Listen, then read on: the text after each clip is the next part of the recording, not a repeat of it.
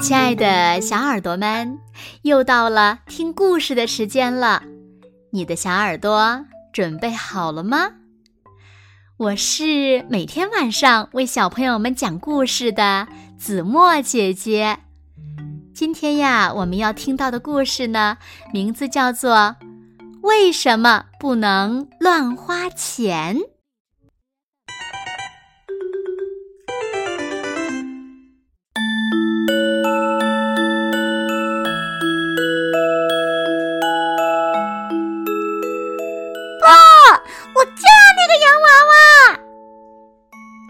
突然一声尖叫惊动了整个超市，一个小女孩绝望的哭喊着，两只小脚还不停的踢打着，想要借此吸引周围人的注意。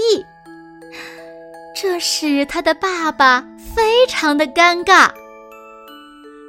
露琪啊，爸爸不能你要什么就买什么。但是小女孩根本不听爸爸的话，她只想不顾一切的得到那个娃娃。哎，我的小宝贝儿啊，你已经有五个洋娃娃了，玩具橱里都堆满了。爸爸说。小女孩停下来，抹了抹眼泪。爸爸利用这短暂的停顿，继续说：“哎，就算爸爸……”想给你买那个洋娃娃也买不了呀，因为爸爸身上带的钱不够呀。唉，哼哼哼，真烦人！哼，什么都需要钱。爸爸，你不能去银行把钱都取出来吗？哎，宝贝，银行是不会送钱给咱们的。爸爸妈妈把工作赚来的钱放在那里，是为了防止被盗。当爸爸妈妈需要用钱的时候，才会去银行取钱的。小女孩终于安静下来了，好像在考虑爸爸的话。爸爸继续给她讲解着：很久很久以前。人们呢是采用物物交换的方式来交易的。爸爸，什么叫物物交换呢？哦，爸爸说的不是呜呜，而是物物。简单来讲呢，就是东西换东西。比如你种西瓜，我种草莓，但是呢，你也想吃草莓，我也想吃西瓜。怎么办呢？你呀，就用西瓜来换我的草莓，我就用草莓去换你的西瓜。可是换的时候，可不可以用一颗草莓换一个西瓜呢？你肯定不同意，因为西瓜那么大，草莓那么小。最后呢，我们或许啊可以协商，你用一个西瓜。来换我一大盆草莓，这就是物物交换。交换的原则是双方都觉得合情合理，双方都有需要。但物物交换有时候不太方便，比如你种西瓜，我种草莓，他种西红柿。还有人种樱桃、水蜜桃、无花果。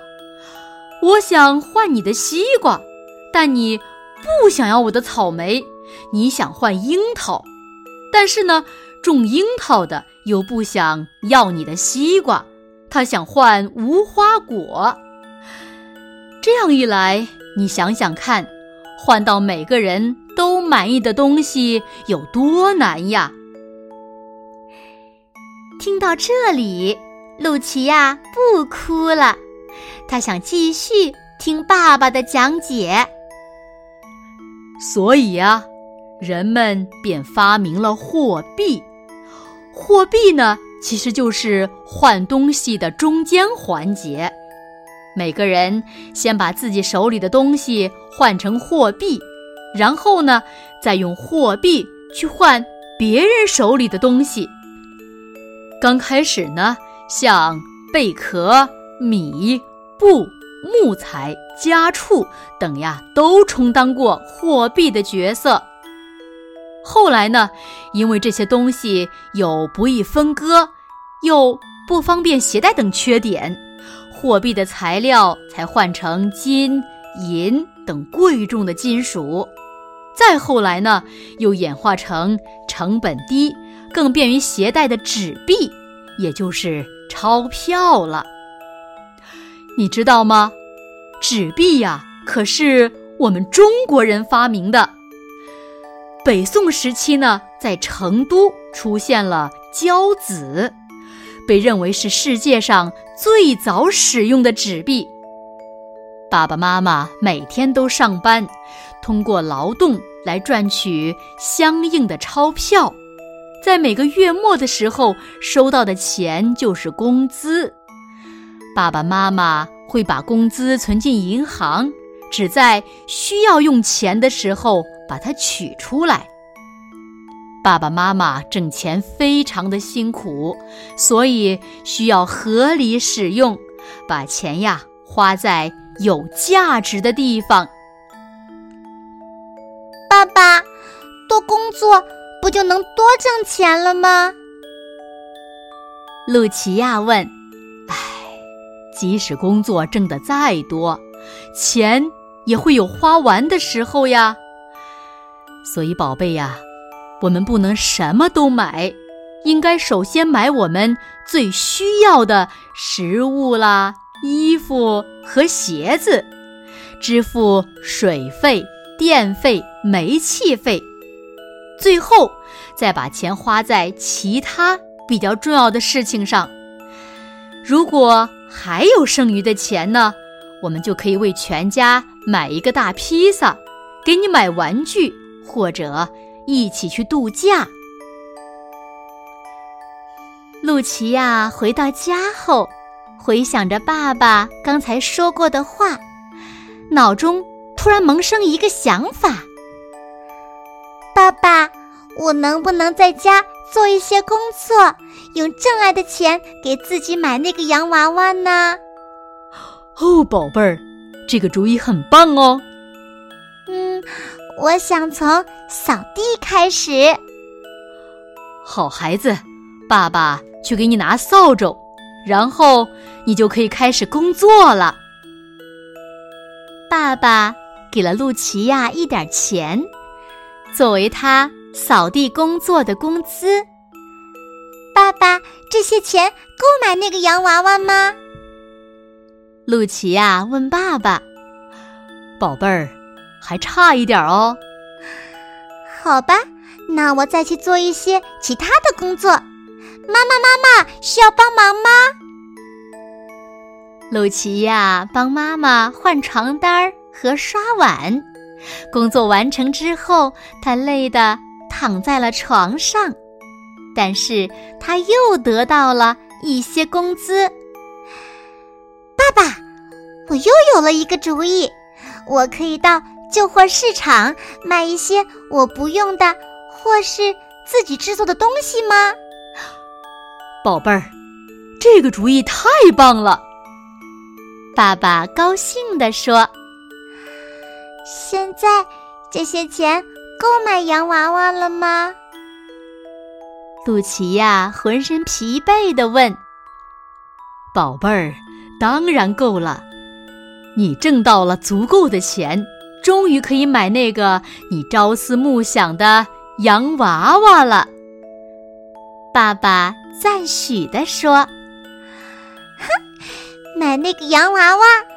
别开玩笑了，我已经有五个了，还是买个冰淇淋来庆祝吧。”但是，宝贝儿。你已经挣了很多钱了，你可以买更多的东西。我付出了那么多的努力，我要把它们放在存钱罐里。